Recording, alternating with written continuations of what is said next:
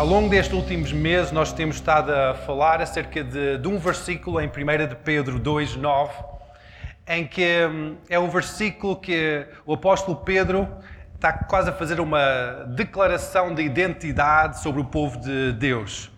Em que vamos abrir todos este, este, hum, esta passagem em 1 de Pedro 2, 9. Diz assim: Mas vós sois a geração eleita o sacerdócio real, a nação santa, o povo adquirido para anunciares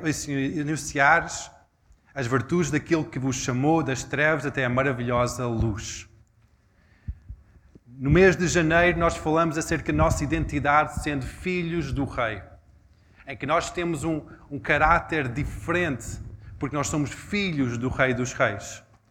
Mês de fevereiro nós falamos acerca de nação santa. O que é a santidade sobre as nossas vidas? Qual é essa identidade de, de, de santidade, de povo santo? E este mês nós vamos estar a falar sobre vários aspectos deste sacerdócio real. Eu não sei qual é que é a vossa hum, percepção de sacerdócio ou sacerdote. Se vocês pensam de uma pessoa com uma ganda barba, com vestes muito pesados, uma forma muito arcaica de falar, de, de talvez ter uma forma muito esquisita, muito distante. Não sei qual é a vossa percepção do que é um sacerdote.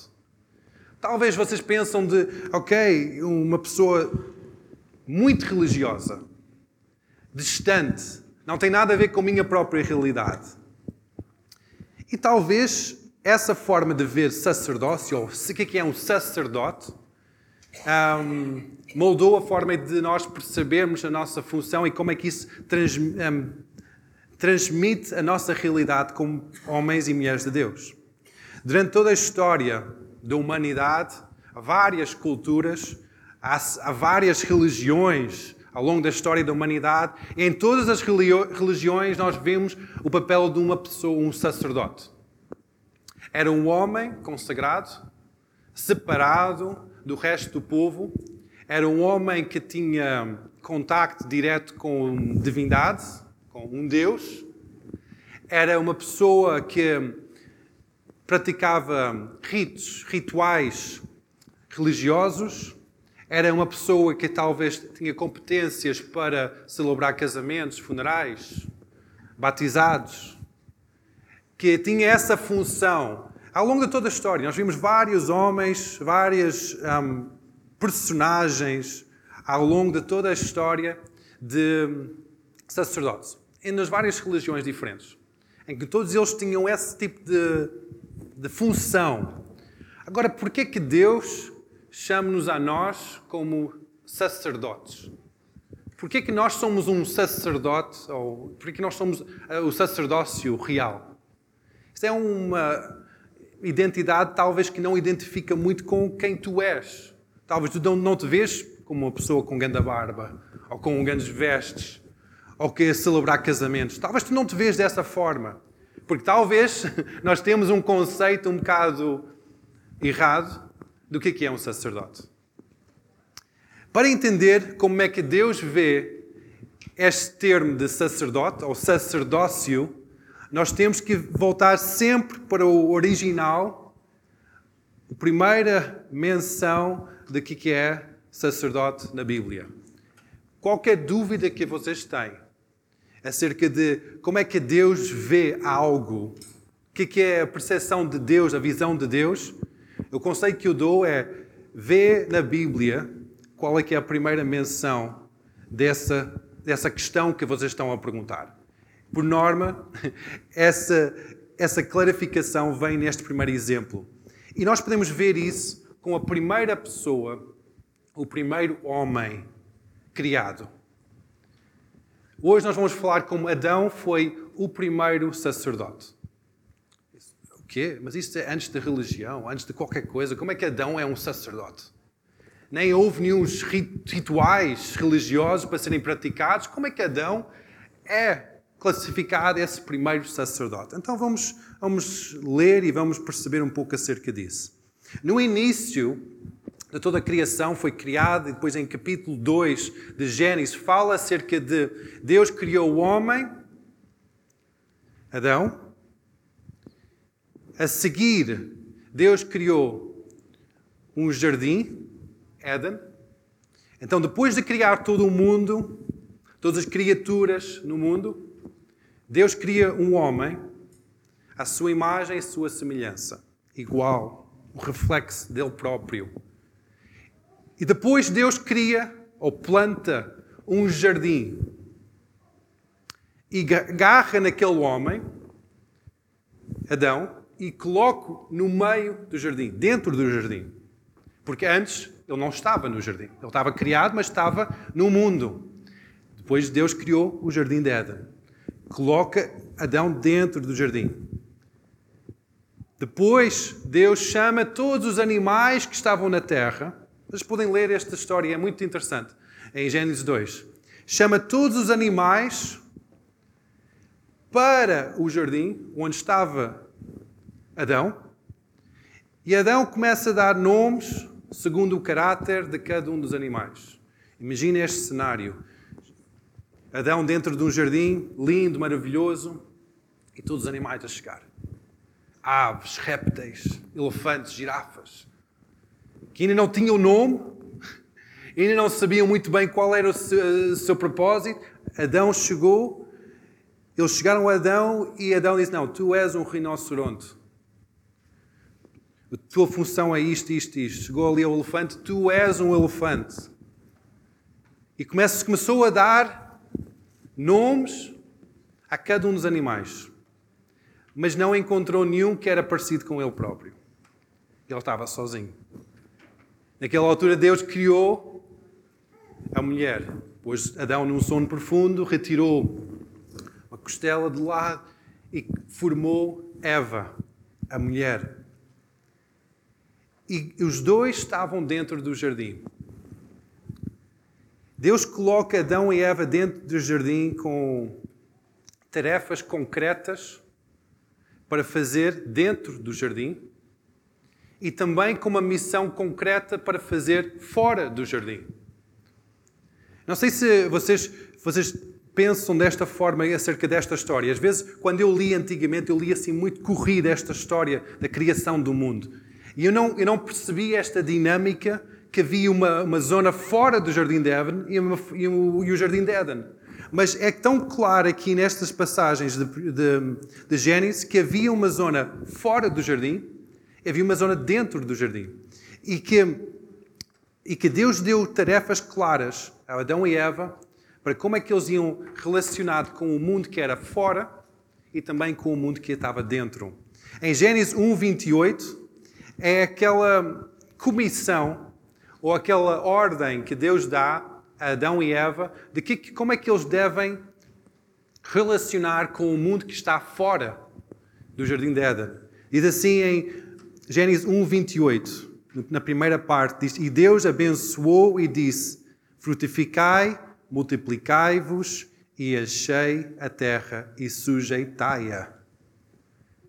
Então está, está, a dizer que a vossa tarefa, Deus está a dizer, Adão e Eva, a vossa tarefa é fora deste jardim, é ir e ter filhos, expandir a tua influência, multiplicar a tua influência e trazer ordem ao resto do mundo que está fora deste, desta zona de, do jardim de Éden. E depois Deus deu uma ordem clara de como é que eles deviam relacionar dentro do jardim. Em capítulo 2, versículo 15, diz que: E tomou o Senhor Deus o homem e o pôs no jardim de Éden para lavrar e guardar. Agora, eu pensava que esta passagem de lavrar e guardar significa que, é, que, que hum, ele tinha aquela tarefa de guardar a segurança de, do jardim e cultivar a terra. Mas depois, quando estive a estudar um pouco mais acerca da origem destas palavras e, a conjugação destas duas palavras em conjunto, eu vi que estas duas palavras eram usadas várias vezes em Números e em Deuteronômio a descrever o sacerdócio do, de, da tribo de Levi perante a arca do Senhor. Então, isto, esta, esta conjugação destas duas palavras não é propriamente lavrar como trabalhar a terra, mas é servir. E não é propriamente guardar como, guardar como uma, um guarda à porta, mas é conservar. E eram as tarefas que, que a tribo de Levi tinha para tratar do tabernáculo e todos aqueles rituais mosaicas que foram usados que eles, quando eles estavam no deserto. Então isso faz-nos pensar um pouco que este reflexo, esta, esta imagem do Jardim de Éden é uma imagem que aponta para o templo, o tabernáculo em primeiro lugar, e depois o templo na altura de, de Salomão, até a altura de Jesus, em que as pessoas chegavam a um lugar onde Deus estava, serviam, conservavam aquele lugar e tinham comunhão. Em várias expressões, em vários textos, no, no, no textos hebraicos, textos da cultura hebraica, descrevendo outras formas de ver uh, a criação, é mencionado que a próprio Éden era o templo de Éden, do Jardim de Éden. É usado este, este termo templo, o, o, templo do Jardim de Éden. É lugar de comunhão com Deus. E muitas vezes nós pensamos, ok, era, uma, era um lugar distante. Realmente era um lugar físico. Realmente era um lugar um, em, que, em que Adão e Eva estavam. E depois, quando eles pecaram, eles foram expulsos daquele lugar para o resto da terra. Mas esta restauração, esta restauração de que é um templo, o que é esta comunhão, é aquilo que Deus está a fazer nos nossos dias. Em Ezequiel 28, 13, diz que está aqui a descrever a queda de, de Lúcifer. E está aqui: estavas no Éden, o jardim de Deus. Toda pedra preciosa era tua cobertura: sardónio, topázio, diamante, turquesa e onix, jaspe, safira, cabernúculo, esmeralda e ouro, obras dos teus tambores e dos teus pífaros estavam em ti. Do dia que foste criado, foram preparados. Então, mesmo no jardim de Éden, havia Lúcifer, porque era lugar de adoração, era o lugar de Deus em Isaías 51, fala também acerca de como é que o jardim de Éden era um lugar de comunhão. Diz que 51.3, Isaías 51.3, que porque o Senhor consolará Sião e consolará a todos os seus lugares assolados e fará o seu deserto como Éden e a sua solidão como o jardim do Senhor. Gozo e alegria se acharão nela, ações de graças e voz de melodia. Então, neste lugar de comunhão, era o lugar em que Deus ia passear. Diz, diz em, em Gênesis 3 que Deus chegava ao fim do dia e passeava no jardim. Era um lugar de comunhão. Era um lugar também de governo, como Adão deu nome a cada animal, deu ordem a toda a criação. Era lugar de governo também. E era o lugar onde havia essa comunhão direta com Deus. Em Gênesis 3, 23, diz que e o Senhor, pois, o lançou, lançou fora do jardim de Éden para lavrar a terra que foi que fora tomado. Então, depois do pecado de Adão e Eva, o homem e a mulher eles foram expulsos daquele lugar de comunhão direto com Deus lugar de templo, lugar íntimo com Deus, e foram lançados fora, em que eles foram feitos para lavrar a terra, a própria terra onde eles foram criados. Essa, essa expressão lavrar é a expressão de servir a terra. Em vez de governar sobre a terra, foi expulso da presença de Deus e foi posto num lugar de serviço à terra, em que foi sujeito à terra.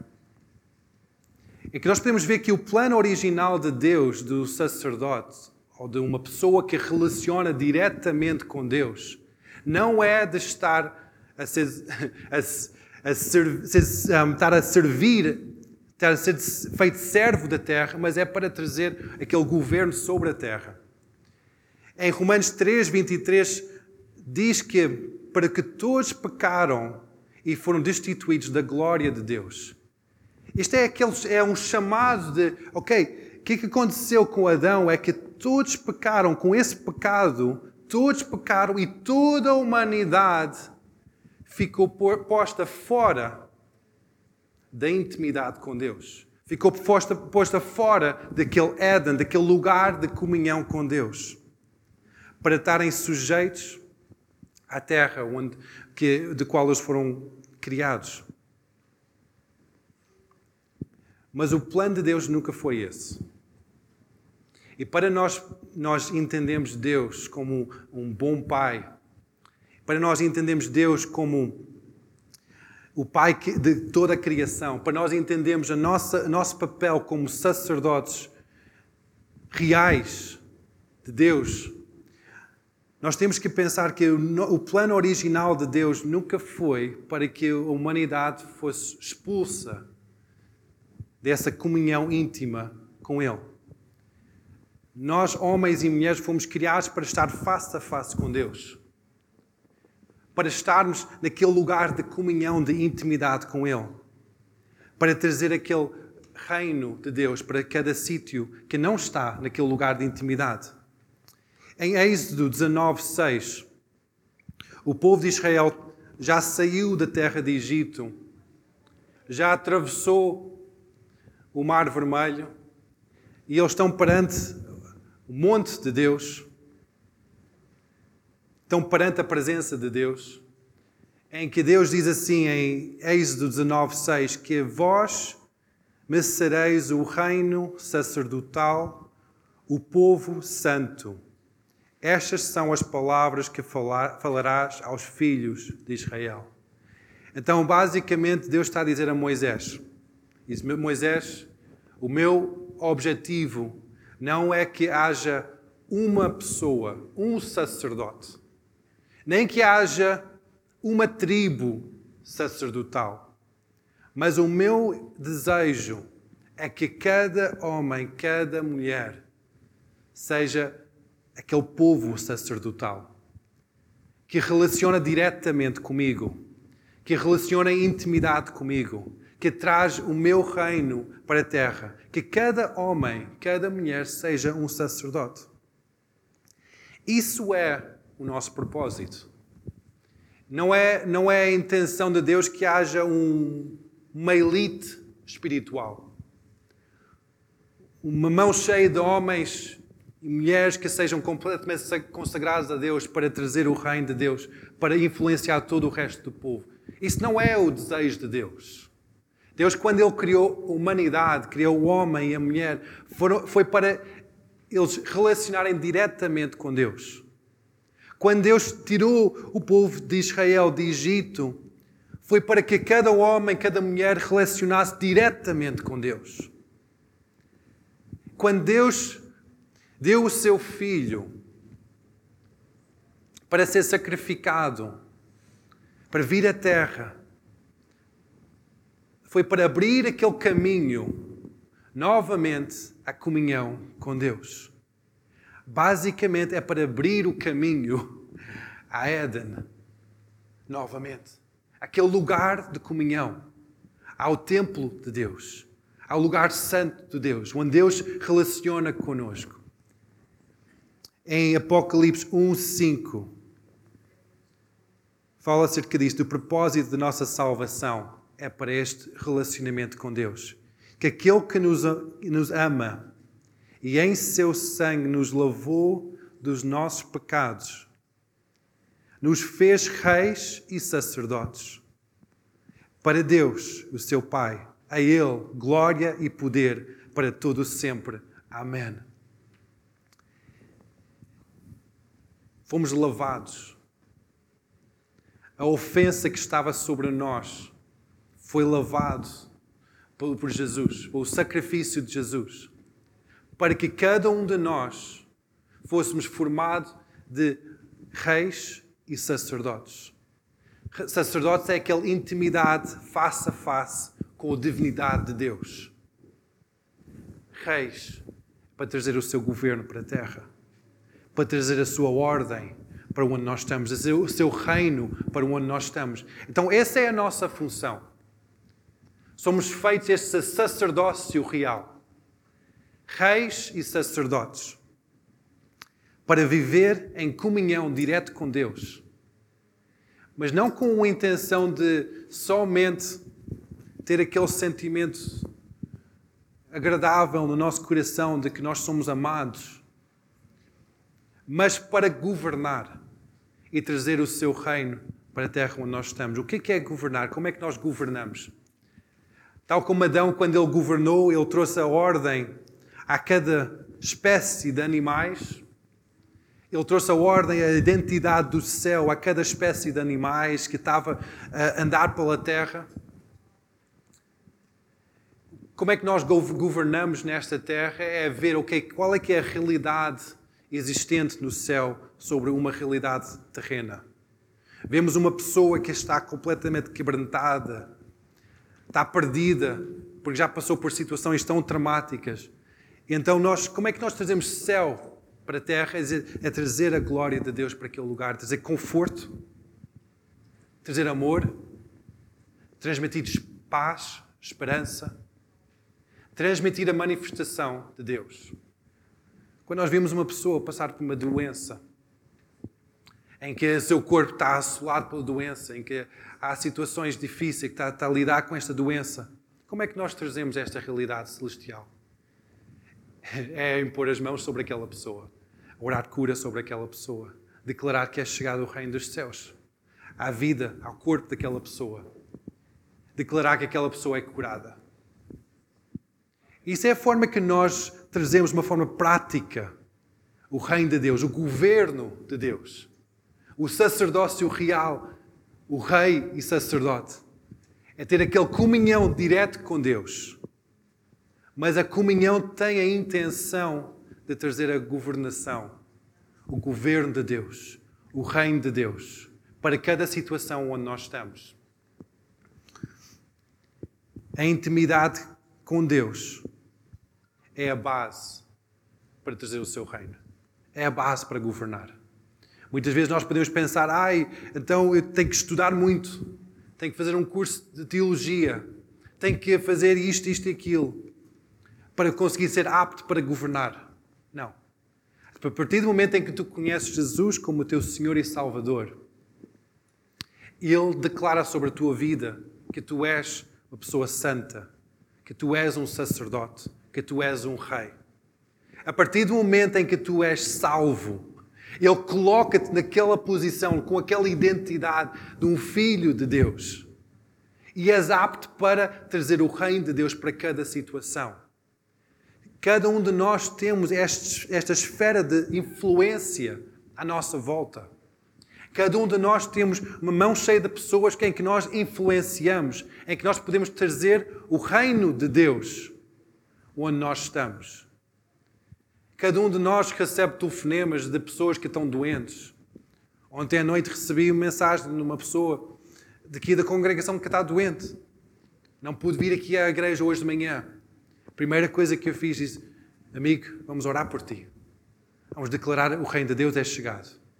A nossa tarefa não é dizer, oh, eu tenho pena. Não, é dizer, não. Declare cura. Há esperança. Nós temos essa autoridade sendo sacerdotes, sendo filhos do Rei. Temos essa autoridade para trazer o governo do nosso Rei para cada sítio onde nós estamos. Cada sítio em que nós enfrentamos. Muitas vezes nós talvez lidamos com situações bastante conflituosas, estressantes, em que nossas emoções ficam a ferver, mesmo como filhos de Deus, nós ficamos com, um, afetados com o estresse e a ansiedade. Quando nós somos confrontados com isso, isso não é a manifestação do governo de Deus, do reino de Deus. Nós temos que trazer a ordem por meio daquela confusão emocional que está a passar aqui dentro. Temos de declarar paz sobre o nosso coração, sobre a nossa mente. Temos que declarar o reino de Deus é chegado sobre as nossas vidas, porque nós temos esse acesso direto ao Pai. É, estes conceitos, muitas vezes na Bíblia, são bastante grandes, bastante elaborados, às vezes bastante complexos, mas reside sempre naquele lugar de intimidade e comunhão com Deus. Essa é a base desta complexidade toda. Às vezes nós podemos abrir a Bíblia e dizer: Deus, eu não entendo nada disto. Um sacerdote real, eu não entendo este conceito. O conceito de um sacerdote real é estar íntimo com o Senhor, íntimo com Deus, relacionamento com Deus, para poder governar sobre o mundo que está à nossa volta. Amém? Amém, igreja. É bom ouvir amém. Vamos ficar em pé.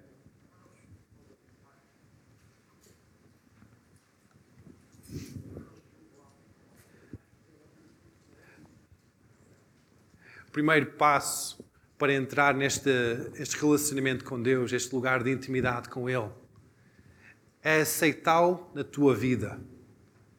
É, é abrir a tua realidade, dizer: Deus, ok, eu sinto que eu estou fora deste lugar de comunhão.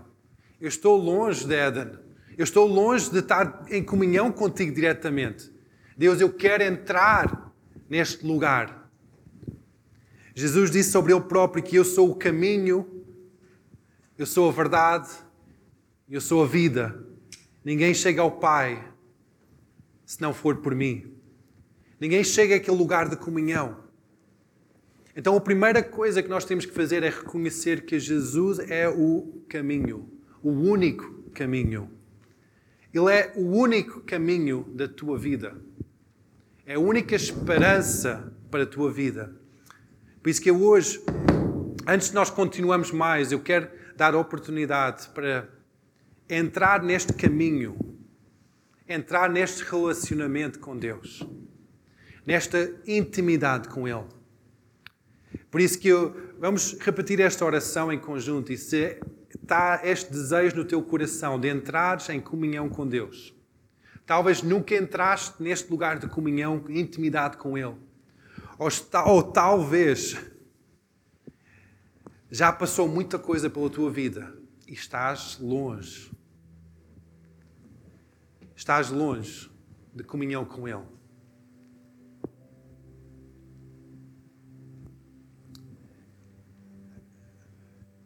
Hoje é dia de voltares à comunhão com Ele. Hoje é dia de voltares a uma ligação face a face com Deus. Há um relacionamento com Ele. Por isso, vamos fechar os olhos e repete esta oração comigo. Jesus, eu reconheço que Tu és o caminho, Tu és a verdade e Tu és a vida eu reconheço que eu preciso de entrar neste caminho. Eu preciso de entrar na tua vida e eu aceito a tua verdade. Deus, perdoa-me para o tempo em que eu tenho estado longe, para as coisas que eu fiz que não te agradou. Lava-me, Senhor. Eu aceito como Senhor da minha vida.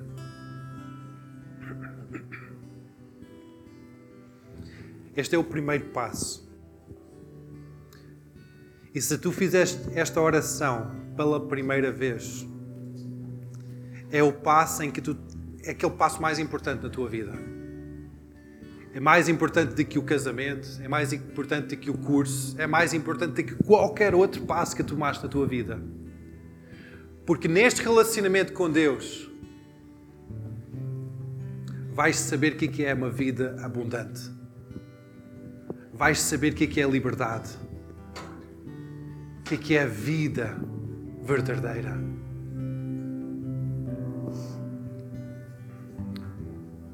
Aleluia. Eu sei que muitos de nós, nós somos afetados com as dificuldades deste mundo. Em que nós ficamos subcarregados com situações, estresses, situações em relacionamentos, situações com doenças, situações financeiras. E se tu estás hoje de manhã, neste momento na tua vida, tu estás a passar por esta situação, alguma destas situações que eu mencionei, só põe a mão no ar como símbolo de estás a entregar isto para o Senhor. Põe a mão no ar e levanta as tuas mãos e Deus, eu entrego esta área para ti.